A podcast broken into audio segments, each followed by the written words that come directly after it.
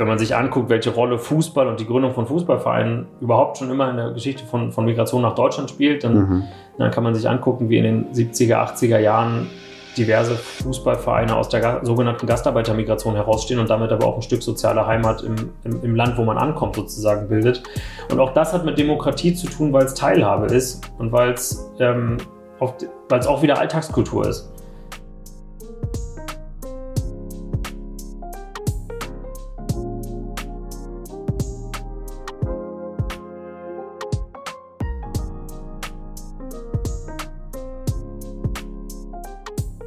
Herzlich willkommen zu einer neuen Folge Spielfeld Gesellschaft der Vodcast. Heute reden wir natürlich wieder über das Thema gesellschaftlicher Zusammenhalt aus der Perspektive des Sports. Dazu sind wir zu Besuch bei Robert Klaus. Hallo Robert, danke, dass du Zeit für uns hast. Hallo, danke für die Einladung. Würdest du dich bitte einmal vorstellen? Ich heiße Robert Klaus, arbeite seit vielen Jahren zu den Themen Vielfalt und Antidiskriminierung im Sport. Damit ist es auch verbunden das Thema Gewalt, das Thema Rechtsextremismus. Und wenn ich Sport sage, dann muss man sagen, ähm, vorrangig Fußball und Kampfsport. Wenn ich jetzt an den Begriff Sport denke, muss ich gestehen, habe ich nicht Demokratie und gesellschaftlicher Zusammenhalt assoziiert. Würdest du uns einmal bitte erklären, welchen Zusammenhang und welche wichtige Rolle der Sport tatsächlich dann einnimmt in der Frage der Demokratie? Sport nimmt ganz verschiedene Funktionen ein, tatsächlich für Demokratie und Demokratievermittlung. Ähm, man kann damit anfangen, dass in Sportvereinen demokratische Werte vermittelt werden. Da geht es vor allem um den Umgang miteinander. Also mhm. wie respektvoll geht man miteinander um, welche Werte spielen Fairness und Toleranz füreinander, wie inklusiv sind auch die Vereine aufgestellt. Ne, gibt es zum Beispiel eben in einem Fußballverein, gibt es da nur jungen Fußball oder gibt es eben auch Fußball für Mädchen, gibt es Sportangebote für Menschen mit Behinderung. Das sind alles Fragen von, von Teilhabe und Repräsentation. Denn letztendlich ist Demokratie nicht viel wert, wenn Menschen einfach nicht mitmachen dürfen. Und ganz wichtig am Sport ist, dass wir über Alltagskultur reden. Wir reden mhm. also über Orte, über Sportvereine, wo sich Menschen treffen, wo sie sich austauschen, niedrigschwellig mit, miteinander in Kontakt kommen, ohne große Barrieren. In den meisten Sportvereinen zahlt man 10, 15 Euro Mitgliedsbeitrag und mhm. wenn man sich es nicht leisten kann, wird es vom Amt ja übernommen. Das heißt, können sehr viele Leute mitmachen. Ähm, und es ist auch deshalb Teil einer Alltagskultur für viele Menschen, weil sich über Sport Freundschaften bilden, Netzwerke bilden, Wer hilft einem beim Umzug? Letztendlich vielleicht mhm. auch dein Fußballteam. Mhm. Ne? Also sozusagen, da bildet man Gemeinschaft drüber und da hat Sport eine, eine riesige ähm, soziale Integrationskraft, wahrscheinlich sogar die stärkste in dieser Gesellschaft. Jetzt hast du gesagt, dass in Vereinen ähm, demokratische Werte auch vermittelt werden. Ich habe auch ewig im Fußballverein gespielt und hatte den Eindruck, dass wenn diese Werte vermittelt werden, dann nicht bewusst, sondern dass es einfach so passiert ist, mhm. auf eine natürliche Art und Weise. Ähm, teilst du meinen Eindruck oder ist es heute vielleicht ja. anders als vor 25, 30 Jahren, dass ein anderes Bewusstsein für diese Werte vorhanden ist und dass es auch Personen gibt, die diese Werte bewusst vermitteln wollen? Ja, das widerspricht sich ja nicht. Also was wir, was wir bei Fußballvereinen aus der Forschung ganz oft wissen, ähm, ist, dass es an den, an den Akteuren hängt. Das heißt, mhm. ganz zentral sind die Trainer, was die vorleben, wie die mit ihrem Team umgehen. Und das macht einen Unterschied, ob ein, ob ein Fußballtrainer sein, Trainer, sein Training im Grunde quasi militaristisch ausrichtet. Mhm. Heißt, da gibt es dann Strafen. Wer dreimal eine Ecke verschießt, muss jetzt 20 Liegestütze machen und wer die nicht schafft, muss 30 hinterher schieben. Mhm. Das ist dann sozusagen eher militaristisches Training sozusagen. Oder herrscht auch ein respektvoller, wertschätzender Umgang miteinander. Ganz zentral finde ich zum Beispiel immer die Frage, macht ein Trainer oder eine Trainerin vor einer Saison mit dem Team, gerade bei Jugendteams, vielleicht mal eine Gesprächsrunde zur Frage, was versteht ihr unter Fairness und Respekt? Finde ich grundlegend wichtig. Mhm. Weil es hat, ne, da diskutiert man, wie man intern miteinander umgehen will und man diskutiert auch darüber, wie man mit dem Gegner umgehen will, wie, wie will man auftreten. Dauert eine Stunde, kann jedes Team machen, braucht man überhaupt kein Geld für, hat aber eine Grundlage gelegt für, dafür, dass sich ein Team sozial verständigt. Und hast du den Eindruck, dass das heute häufiger passiert als vor vielleicht 30 Jahren? Ich glaube, es passiert häufiger, aber immer noch nicht, immer noch nicht genug. Okay. Ähm, dass die Verbände ja machen mittlerweile ist ja, dass sie versuchen auch in den Trainerausbildungen, Trainerinnenausbildungen darauf hinzuwirken und solche Hinweise zu geben. Ähm, nun, also kann man verschiedene Dinge daran kritisieren. Ich glaube, man kann das auch immer noch ausbauen. Der ganze soziale Aspekt sollte in den ganzen Ausbildungen eine noch größere Rolle spielen. Ein zweites Problem ist, dass eben nicht alle Übungsleiter auch wirklich so einen Trainerschein machen. Also die Frage, wen man erreicht, ist natürlich damit nicht beantwortet. Mhm. So. Und ich kenne das aus meiner eigenen Fußballbiografie. Ich hatte auch Trainer, die haben mit dem Schimpfwort schwul nur so um sich geworfen. Das hat natürlich mit einer demokratischen Alltagskultur nichts zu tun, weil, welch Wunder, Schwule jugendliche schwule Jungs an der Stelle werden sich in diesem Team nicht wohlgefühlt. Mhm. Ne, dann ist auch kein wertschätzender Umgang, wenn du deinen eigenen Spieler beschimpfst, dass, ich wiederhole es jetzt nicht fünfmal, ne, dass er, wenn du deinen eigenen Spieler beschimpfst, weil er gerade einen Elfmeter verschossen hat. Mhm. So, da, ähm, da stellen sich für Sport aber auch ganz schwierige Herausforderungen, weil einerseits merkst du ja schon, ich habe hier auch so einen pädagogischen Anspruch an Trainerinnen, gleichzeitig reden wir über Ehrenamt, an das man nur schwierig professionelle Ansprüche lösen kann. Das heißt, diese ganze Frage von wer ist professionell, wer ist Ehrenamt, die, ähm, die ist schwierig aufzulösen, aber ganz fundamental wichtig. Lass mich nochmal nachfragen, ob diese positive Entwicklung, die du jetzt gerade so ein bisschen skizziert hast, ist die jetzt so weit fortgeschritten, dass wir sagen, wir haben schon ein richtig gutes Stück geschafft oder stecken wir noch in den Kinderschuhen? Also wie viel Luft ist da noch nach oben? Jetzt überlege ich nach der richtigen, nach der richtigen Metapher. Ich, ich kann, glaube ich, erstmal nur festhalten, dass es beides noch gibt. Also ich bin regelmäßig auf Fußballplätzen und gucke mir auch Trainings an. Und ich sehe beides. Also ich sehe Trainer, die selbst mit sieben, achtjährigen Liegestütze trainieren und, und irgendwie ähm, Krafttrainings verordnen, die dem Alter überhaupt keinen Sinn machen, die teilweise auch als Strafe anwenden. Und ich sehe Trainer, die ein sehr feinfühliges Gespür dafür haben, wie ein Team funktioniert, wie man auch mit Jugendlichen umgehen muss, um sie ähm, nicht nur sport, sportlich, sondern auch in ihrer Persönlichkeit zu fordern. Ich, fördern. Ich glaube, wir haben beides. Insofern ähm, liegt alles dran, den positiven Teil davon weiter zu fördern. Und reden wir, wenn es um die Vermittlung von demokratischen Werten geht, immer über Mannschaftssportarten oder gilt das auch für Individualsportarten? Es gilt auch für Individualsportarten, weil naja, der Begriff deutet was Falsches an. Also es gibt Teamsportarten und Sportarten, die man alleine macht, aber auch ein Einzelsportler hat ja ein Team und einen Trainer um sich. So, oder trainiert mit 30 anderen oder zusammen. Oder trainiert mit 30 anderen genau, zusammen und dann, ja. sozusagen, da kommt denen dieselbe Wertevermittlung, dieselben ja. Fragen des Umgangs miteinander. Also gibt es da überhaupt keinen Unterschied oder kann man trotzdem feststellen, dass einfach Mannschaftssportarten, weil sie darauf ausgelegt sind, dass man einfach mit größeren Gruppen unterwegs ist, dass die geeigneter dafür sind als Individualsportarten? Und das ist ein Klischee in meinem Kopf. Ich überlege gerade, ob ich sage, es ist beides, mhm. weil ich glaube, also beziehungsweise auch das Forschung, legt Forschung nahe, dass Teamsportarten mehr dazu angetan sind, sozusagen ne, sich im Team auch als, als, als, äh, als soziale Sphäre auszutauschen und dem, dementsprechend auch im Umgang miteinander mehr schult. Was es aber trotzdem gibt, und deswegen ist meine Antwort jetzt beides, es gibt aber auch das im Grunde zum, zum, zu einem Stereotyp geratene, die zum Stereotyp geratene Phrase, dass, dass Sport an sich schon soziale Arbeit sei.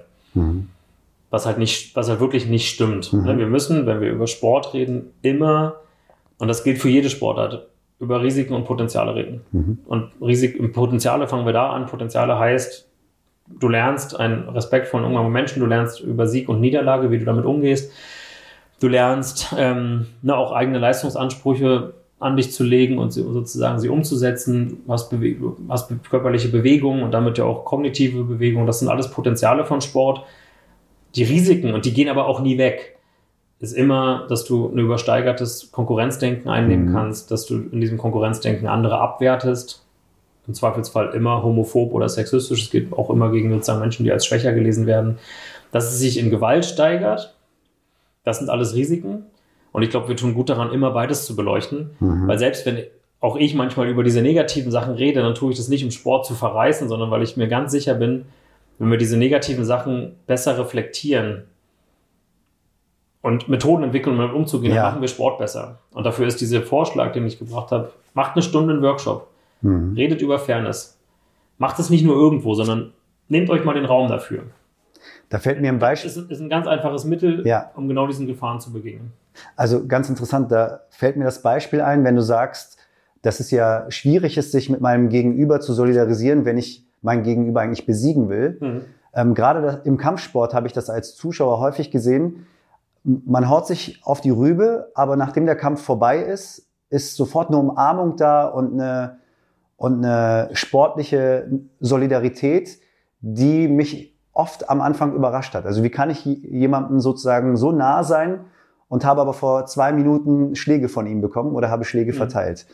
Ist das etwas, was im Kampfsport, wenn wir jetzt zu dem Beispiel kommen, etwas, was häufiger thematisiert wird und deswegen funktioniert. Weil beim Fußball habe ich das zum Beispiel selten erlebt. Ich mhm. will ja meinen Gegenüber unbedingt besiegen und das schafft schon automatisch eine Distanz. Das stimmt und da ist ein, liegt ein Unterschied in den Sportarten. Ne? Den, Im Fußball besiege ich den Gegner, indem ich ihn überspiele und ein Tor schieße, aber ihm sozusagen physisch ihn eigentlich nicht schädige. Im Kampfsport ist das Ziel ja, deinen Gegner physisch zu schädigen. Du willst ihn kampfunfähig machen. Das ist so, dadurch gewinnst du einen Kampf. Oder du gewinnst nach Punkten, aber die gewinnst du ja nur dadurch, dass du den Gegner. Aber müsste diese körperliche Auseinandersetzung nicht eine noch größere Distanz schaffen als das spielerische Überwinden meines Gegners? Wenn ich dir nee, wehtue? Genau, ich glaube genau nicht. Also sozusagen, ich glaube, es ist eher psychologisch nachweisbar sozusagen, wie intensiv diese Kampfsituation ist, was für eine körperliche Grenzerfahrung das ist ähm, weil man sich körperlich so nahe kommt, weil man so viele auch tatsächlich Affekte, Emotionen und Energien freisetzt und, und das ist das ganz Wichtige, gerade bei den extremeren, also schädigungsorientierteren Kampfsportarten, die wissen beide, was sie sich gegenseitig antun können. Mhm. Die wissen ganz genau, der andere ist auch da, um mich jetzt aus, um es Licht, also nicht auszulöschen, ich meine nicht im Sinne von töten, aber um, um mir Knockout zu verpassen. Mhm. Die wissen also beide, der andere ist auch, der hat genauso lange wie ich wochenlang darauf trainiert, jetzt hier zu stehen und mich K.O. zu schlagen. Das heißt, sie sind sich ja alle beide bewusst. Ich verstehe dein Leid. Wie gewaltvoll der andere ist. Und durch dieses Verständnis entsteht eine Nähe? Ja, weniger das Leid, glaube ich, sondern auch der Respekt davor. Der andere kann mir okay. krass was antun und ich kann ihm was antun.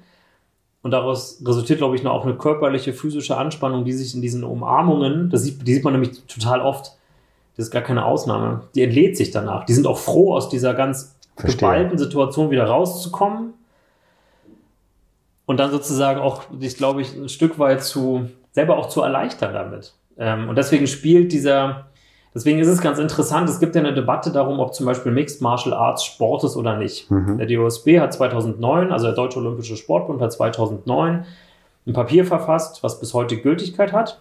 Klammer auf, auch wenn es intern kritisch diskutiert wird, Klammer zu wo sie sagen, Mixed Martial Arts ist die Pervertierung der Werte des Sports. Kannst du kurz Damit mit zwei Sätzen erklären, was Mixed Martial mhm. Arts ist? Also Mixed Martial Arts halt würde übersetzt sowas heißen wie gemischte Kampfkünste, gemischte Kampfsportarten. Damit ist auch schon viel benannt. Ähm, es treten halt nicht nur zwei Boxer gegeneinander an, die dann eben nur schlagen dürfen. Judo-Kämpfer gegen Karate. Es tritt ein Ringer gegen einen Judoka ja. an. Es tritt jemand an aus dem Thai-Boxen gegen einen gegen den Ringer. Und im Grunde ist das Spezifikum am Mixed Martial Arts, dass sowohl Griffe als auch Schlag- und Tritttechniken und Bodenkampf erlaubt ist. Deswegen geht Mixed Martial Arts im Gegensatz zu sehr vielen anderen Sportarten auch weiter, wenn einer steht und einer liegt. Und ja. das finden sozusagen Sporttraditionalisten moralisch schwierig. Ich habe im Feld eher die Wahrnehmung, dass die Leute höchsten Respekt voneinander haben weil sie genau wissen, dass, wie, wie ich schon sagte, dass der Gegenüber total kampf- und gewaltfähig ist und dass der dafür wochenlang trainiert hat, eben sozusagen mit allen Techniken auf den Gegner auch loszugehen. Und deswegen mhm. spielen solche Ritual, fast schon ritualhaften Respektbekundungen eine ganz große Rolle dort. Ich finde das sehr interessant. Ich halte für mich fest, je größer das Bewusstsein für mein Gegenüber, mhm. desto einfacher kann ich sozusagen empathisch sein. Und beim Fußball ist vielleicht die Auseinandersetzung mit sich selbst. Und ich weiß nicht, ob es Empathie ist, ehrlich gesagt. Vielleicht ist es so. nur ein Platzhalterbegriff, aber zumindest habe ich ein Bewusstsein für meinen Gegner, mhm. anscheinend beim Kampfsport stärker ausgeprägt als beim Fußball, wo ich mich mehr mit mir, meiner Mannschaft, mit der Taktik und so weiter und so fort auseinandersetze und weniger mit meinem Gegner, mhm. der einfach nur erstmal XY ist und ich will diesen Gegner sozusagen schlagen. Und das sind ja ganz viele und deswegen auch ähm, für mich vielleicht nicht so greifbar wie eine Person, der ich sozusagen in die Augen schaue. Finde ich ganz interessant. Lass mich bitte nochmal einen neuen Begriff ähm, mit einbringen. Wenn wir über gesellschaftlichen Zusammenhalt sprechen, und das ist uns, dem Spielfeld Gesellschaft, immer sehr wichtig, ähm, dann ist natürlich in den letzten sieben Jahren durch zwei große Krisen, die wir assoziieren, einmal der, die Krise, die durch den Syrienkrieg ausgelöst wurde und dann die Corona-Krise, mhm oft natürlich debattiert wurden, was es mit dem gesellschaftlichen Zusammenhalt gemacht hat oder immer noch macht. Und da würde ich gerne wissen, wenn du aus der sportlichen Perspektive auf diese Krisen schaust, was assoziierst du mit dem Begriff und was würdest du ähm, mit dem Begriff von Krise mit dem Begriff von Krise in Zusammenhang bringen, wenn es im Kontext ähm, des Sports betrachtet wird? Mhm. Das ist eine sehr große Frage. Das ist eine große Frage, aber mich, mich, interessiert, was dir als erstes einfällt, wenn du darüber nachdenkst. Ja, ich, ich, ähm, ich finde es ganz interessant, dass du gerade gesagt hast, dass die erste Krise ja durch den Krieg in Syrien ausgelöst wird, wurde. Siehst du das anders? Hast, nee, ich sehe das nicht anders, sondern ich äh, finde es interessant, auch die Begriffe mal ne, zu bedenken, weil normalerweise wird diese Krise im deutschen Diskurs als Flücht, sogenannte Flüchtlingskrise bezeichnet. Ich finde diesen Begriff ganz schrecklich weil er nahelegt, dass die, dass die Flüchtlinge die Krise wären oder der, oder der Verursacher der Krise. Das ist meines Erachtens Unsinn. glaube, was wir eigentlich hatten, war eine, war eine Krise der deutschen Verwaltung, mhm. die mit den gestiegenen geflüchteten Zahlen nicht, nicht, zu, nicht zurande kam. Und das gepaart mit einem gesellschaftlichen Rassismus. Das ist die eigentliche Krise, ja. nicht die Flüchtlinge. Robert, welche Rolle hat denn der Sport in diesen Krisen eingenommen? Ähm, also die Landessportbünde und der DFB haben meines Erachtens eine gute Rolle gespielt, auch der DOSB, weil sie Programme aufgelegt haben, um Sportangebote für Geflüchtete zu machen. Und ganz konkret hat der DFB, bei allem, was man an ihm kritisieren kann, ein großes Programm aufgelegt, um Vereine zu unterstützen, mit kleinen Summen Sportteams zu finanzieren. Das heißt sozusagen, der Fußball war dort ein großer tatsächlich Integrationsmotor ähm, ja, haben, haben Trainer ausgebildet, haben Material zur Verfügung gestellt und haben auch sozusagen auch die, das ganze Pass- und Meldewesen, was ja immer so wichtig ist. Also jeder Spieler braucht einen Pass und muss mhm. nachweisen, wie alt er ist und wo er herkommt. Das haben die versucht, unkomplizierter zu gestalten, damit Menschen möglichst schnell im Fußball ähm, mitspielen können mhm. und damit auch eine soziale Heimat finden. Da war Fußball stark. Funktioniert das so schnell und so gut, weil die Strukturen schon lange gegeben sind und die Mechanismen klar sind oder warum hat der Sport da vielleicht einen kleinen Vorteil der Politik gegenüber oder anderen Bereichen gegenüber? Der Sport hat den Vorteil, dass er über lange Jahre gewachsene ähm, ähm, Strukturen hat, ne, dass er überall Landesverbände hat. Das heißt, er hat ist einfach gesellschaftlich etabliert. Ähm, er lebt von Ehrenamtlichkeit und es war vor allem der politische Wille in der Verbandsspitze da. Das muss man auch sagen, dass da eine klare Entscheidung und ein Bekenntnis getroffen wurde. Man will zur Integration von Geflüchteten beitragen. Ähm, und dementsprechend wurden diese Programme aufgelegt. Nur dann geht es auch, wenn, mhm. ne, wenn der Unterbau da ist und die Führungsspitze mitmacht. Also Sport als Positivbeispiel, wie man es nutzen kann, um Dinge zu beschleunigen, die wichtig sind, gerade in der Gesellschaft. Genau. Das Jetzt hat ja übrigens auch eine lange Geschichte, ne, wenn, ja. man sich, wenn man den Blick nochmal wagen darf. Ähm, wenn man sich anguckt, welche Rolle Fußball und die Gründung von Fußballvereinen überhaupt schon immer in der Geschichte von, von Migration nach Deutschland spielt, dann, mhm. dann kann man sich angucken, wie in den 70er, 80er Jahren diverse Fußballvereine aus der sogenannten Gastarbeitermigration herausstehen und damit aber auch ein Stück soziale Heimat im, im, im Land, wo man ankommt, sozusagen bildet. Und auch das hat mit Demokratie zu tun, weil es Teilhabe ist und weil es ähm, auch wieder Alltagskultur ist. Und dieser Begriff Alltagskultur, den finde ich bei Sport so wichtig, ja. weil es geht nicht immer nur um Profisport, sondern es geht darum, wie Menschen im Alltag zusammenkommen und ja. ihr soziales Leben ja. organisieren. Ich finde die Positivbeispiele sehr wichtig, möchte aber auf ein Negativbeispiel zu sprechen kommen. Du hast ein Buch geschrieben, Ihr Kampf. Das assoziiert bei mir so als ersten äh, Buchtitel natürlich ähm, Mein Kampf von Adolf Hitler. Äh, nationalsozialistisch. Ist nicht zufällig. Natürlich. Ist nicht zufällig. Du hast auch schon über die rechte Szene gesprochen. Jetzt ist es so, dass äh, du in deinem Buch beschreibst, wie die ähm, Neonazis den Kampfsport instrumentalisieren, mhm. um ihn für sich zu nutzen. Könntest du da bitte nochmal einleitend erklären, was passiert in Krisenzeiten und wie sehen Eskalationsstrategien von Neonazis aus, indem sie eben den mhm. Kampfsport instrumentalisieren? Genau, darum geht es in dem Buch ja auch in der Einleitung. Vielleicht ein, zwei Sätze vorneweg. Wir müssen uns immer bewusst machen, dass, dass rechtsextreme Ideologie, nationalsozialistische Ideologie immer gewaltvoll ist. Mhm. Es geht immer darum, Menschen in, in, also in Hierarchien einzukategorisieren, ähm, immer Leben als Kampf zu interpretieren und demzufolge gibt es auch eine wirklich unfassbar lange Geschichte an rechten Gewalttaten und rechten Gewaltaufrufen. Mhm. Ähm, aus der Perspektive ist es gar nicht überraschend, dass Nazis Kampfsport betreiben. Das tun sie auch schon viele Jahrzehnte. Boxen war schon im Nationalsozialismus wichtig. Was neu ist in den letzten Jahren ist, dass Neonazis seit ungefähr so 10, 12 Jahren versuchen, daraus auch, auch Geld zu machen. Das heißt, sie haben eigene Firmen gegründet, eigene Events gegründet, die auch als Marken eintragen lassen. Sie haben ein Business drum gebaut mit Fitnessstudios. Sportevents und Sportmarken? Ja, ja Kampfsportmarken, ja. Kampfsportevents, ähm, Fitnessstudios, Proteinhandel, alles, was dazugehört, sozusagen. Damit verdienen Neonazis heute, heute Geld. Und Darf ich da eine Zwischenfrage stellen? Entschuldigung. Klar. Sie müssen ja aber auch Abnehmerinnen und Abnehmer finden. Kaufen die Leute das dann unbewusst? Also kaufe ich irgendwelche Nahrungsergänzungsmittel und weiß jetzt nicht, dass ich irgendwelchen Nazis damit bei der Finanzierung äh, helfe? Oder ist, ist das Netzwerk so groß, dass der Kauf untereinander, also die, das Unterstützen untereinander reicht, um sich äh, so stark finanziell aufzustellen? Ja, das interne Netzwerk ist nicht so riesig zum Glück. Es gibt nämlich beides. Es gibt Firmen, die tatsächlich auch als nationalsozialistisch zu erkennen sind, weil sie nur in diesen Kreisen verkehren und dementsprechend ihren Absatz auch nur dort haben. Wäre es okay, wenn wir ein paar benennen? Ja, klar, können wir ein paar benennen. Ähm, also es gibt zum, zum Beispiel das, ähm, das Label Pride France, das kommt eigentlich aus einer, aus einer französischen Neonazi-Szene, ist in Deutschland aber sehr etabliert. Es gibt das Kampfsport die Kampfsportorganisation Kampf der Nibelungen, die aber auch als Kleidungslabel agiert. Das heißt, die verkaufen so T-Shirts und, und, Taschen und Pullover von sich. Aber wahrscheinlich nur im Netz? Ja, größtenteils im Netz. Okay. Es gibt manchmal eben Kampfsport-Events, wo sie dann auch einen Stand hatten, aber der Großteil ist online. Es gab die russische Firma White Rex, zu Deutsch Weiß, Weißer König, die eigentlich der Vorreiter in ganz Europa war über die letzten 10, 15 Jahre. Ähm, die auch Sponsor beim Kampf der Nibelungen war. Also es ist ein sozusagen überschaubares Netzwerk von ähm, Organisationen, die sich dieser, diesem Kampf der Nibelungen zugehörig gefühlt haben und wo ich jetzt den schon mehrfach erwähnt habe. Der ist deshalb so wichtig, weil er im Grunde in so ums Jahr 2018 herum mit ungefähr 1000 Zuschauern im sächsischen Ostritz zum größten Kampfsport-Event äh, der Neonazi-Szene in ganz Europa heranwächst. Also mhm. wir reden da nicht nur von irgendwie Keller-Hinterhofveranstaltungen, sondern von eben großen Fight Nights. Ähm, Über vierstellige Zahlen? Fast 1000 Zuschauer. Okay. Ich glaube, eher so 900 rum. Okay. Also fast vierstellig.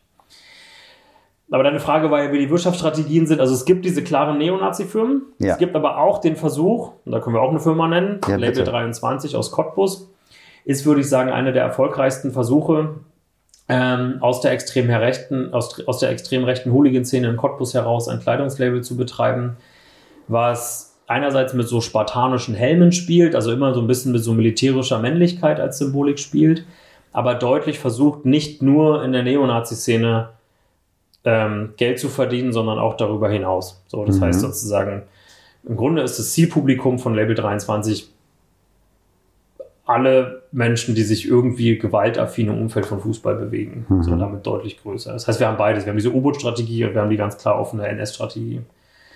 Achso, das, das passiert also jetzt schon Sportkategorien übergreifend. Ja. Also aus der Kampfsportszene heraus ein Label gründen, um in allen sportlichen Bereichen, wo es passen könnte, Kohle damit zu machen? Vielleicht nicht in allen, aber es gibt, also, ähm, aber es gibt eine Verbindung zwischen Fußball und Kampfsport und die heißt Hooliganismus. Okay. Was passiert dann mit dem Geld? Damit werden politische Aktivitäten finanziert von den Kadern. Beziehungsweise ein Teil fließt natürlich zurück, um die Marke aufrechtzuerhalten, neue Kollektionen zu entwerfen. Ja. Aber letztendlich muss man sagen, dass die, ähm, die Kader dieses Kampfsportes in der extremen Rechten sind alles auch politische Kader, die es verstanden haben, einen Wirtschaftsbetrieb und eine politische Ideologie Hand in Hand gehen zu lassen in allem, was sie tun. Ja. Ich frage jetzt ganz naiv, du darfst mich auslachen. Nein, das werde ich nicht tun. Beim, beim Fußball, wenn im Stadion mittlerweile würde ich jetzt behaupten, da kannst du mich auch korrigieren, dass es tendenziell nicht mehr möglich ist, wie vor 20, 30 Jahren, ähm, ekelerregende Affengeräusche zu machen, mhm. wenn zum Beispiel ein schwarzer Fußballprofi am Ball ist und so weiter und so fort. Dass das nicht mehr geht, also dass... Es ist zumindest viel weniger geworden. Genau, also dass die Akzeptanz nicht da ist und dass sich Vereine klar davon distanzieren, etc. Also da fallen mir jetzt viele positive Sachen ein. Mhm. Ähm, ich komme aus Braunschweig und ich weiß, dass es im Eintracht Braunschweig Stadion Gott sei Dank nicht mehr so ist wie vor 20 Jahren. Mhm. Jetzt frage ich mich, ähm, wo finden denn diese rechten Kampfsportvereine überhaupt die Bühne? Also wo finden denn die, sie denn die Akzeptanz? Ich kenne mich mit Kampfsport nicht aus, aber gibt es da auch nicht eine klare Distanzierung, dass man sagt, wir wissen, dass ihr ein Neonazi-Verein seid und ihr dürft nicht mitkämpfen, ihr seid nicht an, ihr seid ausgeschlossen von Wettkämpfen. Bin ich da naiv oder warum funktioniert das da nicht so wie zum Beispiel beim Fußball? Ja, das waren jetzt auch ein bisschen Fra zwei Fragen in einer. Ne? Also das ja. eine war die Fußballfrage, da würde ich sagen, da, da sehen wir in der, in der Fußballlandschaft, dass das sollte nur ein Vergleich sein, dass, ja. Dass sie enorm ausdifferenziert ist. Das ja. kann man aber noch mal kurz festhalten. Wir sehen Vereine, die sich seit vielen Jahren gegen Rechtsextremismus engagieren und da klare Haltung bezogen haben, entsprechende Prävention der Fanarbeit betrieben haben ähm, und sich da auch gut entwickelt haben. Beispiel Werder Bremen. Mhm. Da hat sich vieles zum Guten gedreht. Und es gibt Standorte im deutschen Fußball, wo leider das Problem von rechtsextremen Hooligans nach wie vor existiert. Da können wir nach Cottbus gucken, zum BFC Dynamo nach Berlin, wir können nach Chemnitz gucken die dort im Grunde weiterhin nahezu unge ungehemmt agieren können und wo sie Weil der Verein sich nicht, nicht davon distanziert? Nee, nee, nicht glaubhaft, nicht konsequent und vor allem es auch viele Jahrzehnte nicht getan hat. Okay. Das Problem ist erstmal, wenn sich da eine Szene etabliert hat, dann ist es sehr schwierig, sie wieder loszuwerden. Also Verstehe. langfristige Prozesse. Und wenn wir jetzt zum Kampfsport kommen, dann sehen wir eine zumindest grob ähnliche Aufteilung. Ne? Die haben wir im Grunde überall im Sport. Wir haben einerseits Organisationen, Kampfsport-Events, die sich ganz deutlich von Neonazis ähm, und übrigens auch Dschihadisten, auch ein Thema im deutschen Kampfsport, abgrenzen. Die sagen, wir wollen politische extreme Ideologien, menschenfeindliche Ideologien hier nicht haben. Die dementsprechend auch Kleidungsmarken checken, die sich angucken, welche Einlaufmusik soll gespielt werden, welche Tattoos tragen die Leute, was posten die eigentlich auf Facebook. Das sind alles so konkrete Sachen. Ja, viel Symbolik, also so kleine Details, ja. auf die man achten muss. Genau. Und ähm, diese gibt es. Über die reinen Neonazi-Veranstaltungen haben wir gerade schon geredet. Das sind aber auch in den letzten Jahren nur zwei Stück gewesen. Der Kampf der Nibelungen und das sogenannte Tivats.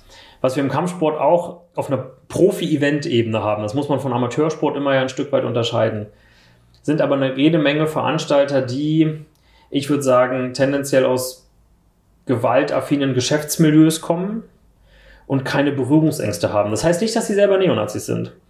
Das heißt aber, stehen vielleicht einer Rockergruppe nahe und haben auch kein Problem damit, einen Neonazi-Hooligan einzuladen, weil, und da kommen wir über, ne, da muss man sehr über gesellschaftliche Verantwortung von Sport sprechen, weil diese Leute halt sagen, naja, wir machen hier diese Halle, mhm. hier in dieser Halle wird nichts passieren außer Sport und mhm. weitere Verantwortung haben wir nicht. Mhm. Würde ich immer kritisieren und sagen, nee, ihr habt eine weitere Verantwortung, weil, und es gibt diverse Kampfsport-Events, wo wir nachweisen können, ich nachweisen kann und auch ähm, in dem Projekt, in dem ich arbeite, ähm, das habe ich vorhin nicht erwähnt, Vollkontakt, Demokratie und Kampfsport, das ist ein Präventionsprojekt im, im Kampfsport, wo wir nachweisen können, dass ähm, verurteilte Straftäter auf Kampfsport-Events auftreten, dort Öffentlichkeit kriegen, dort Gagen verdienen und dass sie ihre Kampffähigkeiten aus dem Kampfsport nutzen, um zum Beispiel Fußballgewalt auszuüben oder auf politischen Demonstrationen Leuten zu verprügeln. Das, kann, das, das, ist ein ganz wichtiger Punkt bei Kampfsport, den kannst du nicht trennen.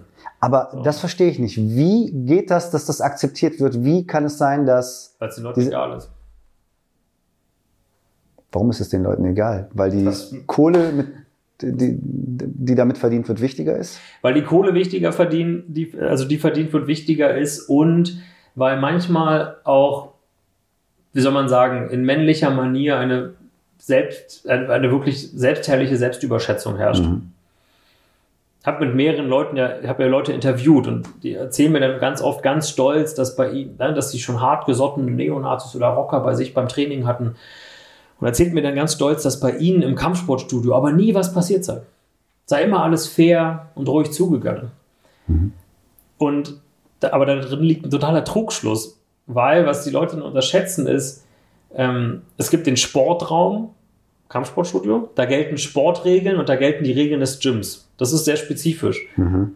Und Leute werden, äh, ne, werden sehr vermeiden, dass sie in, in ihrem Sportstudio, was ihnen, ich habe vorhin Alltagskultur gesagt, was ihnen im Alltag total wichtig ist, dass sie sich das zerstören und dass sie da nicht mehr hin dürfen. Das werden sie nicht tun. Mhm. Das sagt aber überhaupt nichts darüber aus, ob sie nicht zur nächsten rechtsextremen Demonstration drei Städte weiterfahren und dort irgendwen verprügeln.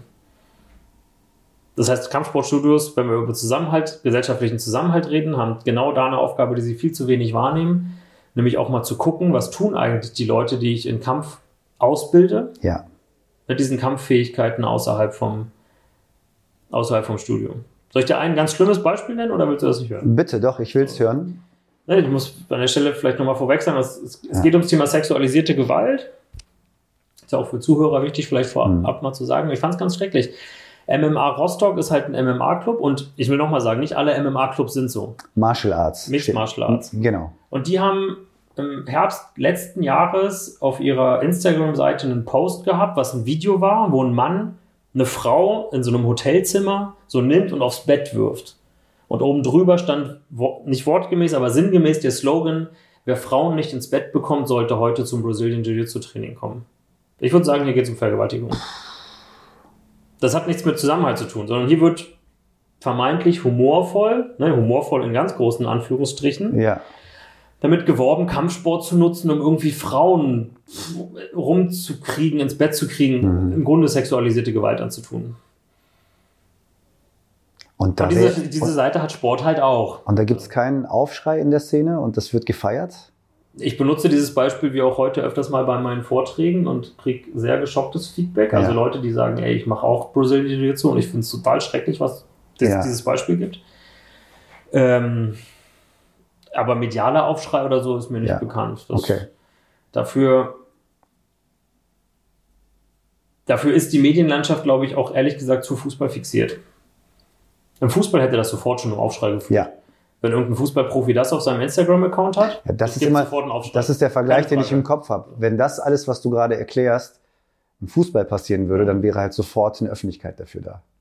Da wir zeitlich auf der Zielgeraden sind, möchte ich noch eine Sache aufgreifen, ähm, die du schon erwähnt hast, nämlich die Unterscheidung zwischen bewussten, bewusstem Vermitteln von Werten, die demokratisch sind in Vereinen, egal ob das jetzt Individualsportarten oder Mannschaftssportarten sind und eben das, was vielleicht auch als Positivbeispiel unbewusst passiert. Aber anscheinend ist es ja wichtiger, eben vielleicht MultiplikatorInnen zu haben in Vereinen, die bewusst diese Werte vermitteln. Wenn du den Blick nach vorne richtest, was glaubst du, kann der Sport noch weiter ausbauen und nutzen, um eben diese positiven Beispiele, die du genannt hast, zu potenzieren, zu, also zu verstärken und weiter auszubauen? Was muss noch allgemein passieren, damit wir lösungsorientiert an die Sache rangehen?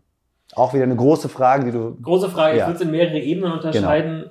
Ähm, das eine ist, dass viele Sportvereine generell über einen Schwund an Ehrenamt klagen. Ich glaube, das hat viel mit Sozialpolitik zu tun. Es hat viel damit zu tun, dass Menschen sich Ehrenamt in Anführungsstrichen nicht mehr leisten können. Das, ne, das trifft besonders Menschen aus prekarisierten Bevölkerungsschichten. Darf ich an dem Punkt sofort, Entschuldigung, sofort Ja. ableiten? Da ist die Politik gefragt. Da ist Politik gefragt. Okay. Da ist Politik gefragt. Ich, mal gucken, ob die jetzige Einführung des Bürgergeldes ne, als sozusagen als Nachfolger von Hartz IV daran was ändern wird. Aber ganz konkret heißt das ja, wenn sich Menschen überlegen müssen, ich brauche zwei oder drei Jobs, um überhaupt meine Wohnung zu finanzieren, Klar. habe ich dann Samstag noch Zeit, bei meinem Kind irgendwie Teambetreuer zu sein? Das ist eine ganz einfache Frage, ne? weil eine Woche hat sieben Tage und Nachvollziehbar. nicht mehr, nicht weniger. Ja. Da ist Sozialpolitik gefragt. Was ich zweitens glaub, wichtig finde ist, und das hat schon begonnen, ist, ähm, auch Dinge mehr miteinander zu verzahnen in den einzelnen Städten oder Kiezen. Es hat ewig gedauert, bis es Kooperationen zwischen Sportverein und Schule gab. Das ist eigentlich unverständlich, weil man ja eigentlich sagen würde, beide sind total wichtig für, für einen Stadtteil zum Beispiel. Und Ja, viele also Gemeinsamkeiten. Ein funktionierendes Milieu, wo es sozusagen Treffpunkte gibt, wo es Ja. sozialen politischen Austausch gibt, wird immer auch Auswirkungen auf den Fußballverein haben, wie, wie der funktioniert und welche Rolle wiederum der Fußballverein in, in diesem Milieu spielt. Das ist, sind Wechselwirkungen. Deswegen finde ich es gut, dass es mehr auch verzahnt wird, deswegen wir ko kooperieren, dass, dass Fußballvereine Anstoßzeiten, also Trainingszeiten in, in, Schuls, in Schulen kriegen, dass Schulen mittlerweile Sport-AGs mit Fußballvereinen machen und so weiter. Das ist gut. Das ist spannend, ja. Und das dritte ist, und ich glaube, da ist eben, wie gesagt, noch Luft, ähm, kleine, niedrigschwellige Maßnahmen zu entwickeln, um demokratische Werte bei Teams zu vermitteln. Und ich habe es vorhin eingangs kurz erwähnt. Ein, setzt sich eine Stunde hin und redet über Fairness und Respekt und du hast eine Grundlage für die ganze Saison gelegt. gelegt. Machen meines Erachtens die wenigsten.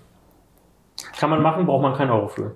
Meinst du, das reicht aus, um den Effekt zu erzielen, den wir uns wünschen? Dass ich jemanden habe, der eine Stunde erzählt, was, was Fairness ist und. Nee, soll nicht jemand erzählen. Die Teams sollen sich darüber austauschen. Okay. Ne, man kann ja einen Workshop machen und sagen, so Leute, jetzt nehmen wir uns mal ein Blatt Papier und ihr schreibt einfach mal auf, was, was, oder ihr sagt mal, was, was ihr unter Fairness und Respekt versteht. Mhm. Oder auch, wie ihr die Frage beantwortet, wie wollen wir mit uns und unserem Gegner umgehen. Mhm. Dann hat man es aufgeschrieben, hängt man es in die Teamkabine und dann steht es da die ganze Zeit und alle können sich dran erinnern. Ob es ausreichend ist, kann ich dir so nicht sagen, aber es ist eine sehr einfache Maßnahme, weil was ich, wie gesagt, auch immer im Kopf habe, ist, wir müssen über wir müssen Profi- und Amateurfußball unterscheiden. Profifußball kann einfach auch ein paar Leute anstellen, die eine Stiftung gründen und gesellschaftliche Verantwortung zu forcieren. Das sollten sie auch mehr tun. Teilweise tun sie es ja schon. Amateurfußball hat diese Gelder nicht. Das heißt, es braucht diese kleinen Maßnahmen, die eigentlich jeder durchführen kann, ohne eine spezielle Ausbildung zu haben und ohne einen Förderantrag zu Ja. schreiben. Robert, ich habe sehr viel gelernt. Dankeschön. Ich hoffe, die, die uns äh, zuschauen, auch. Vielen Dank für deine Zeit und vielleicht bis zum nächsten Mal. Dankeschön. Bis bald.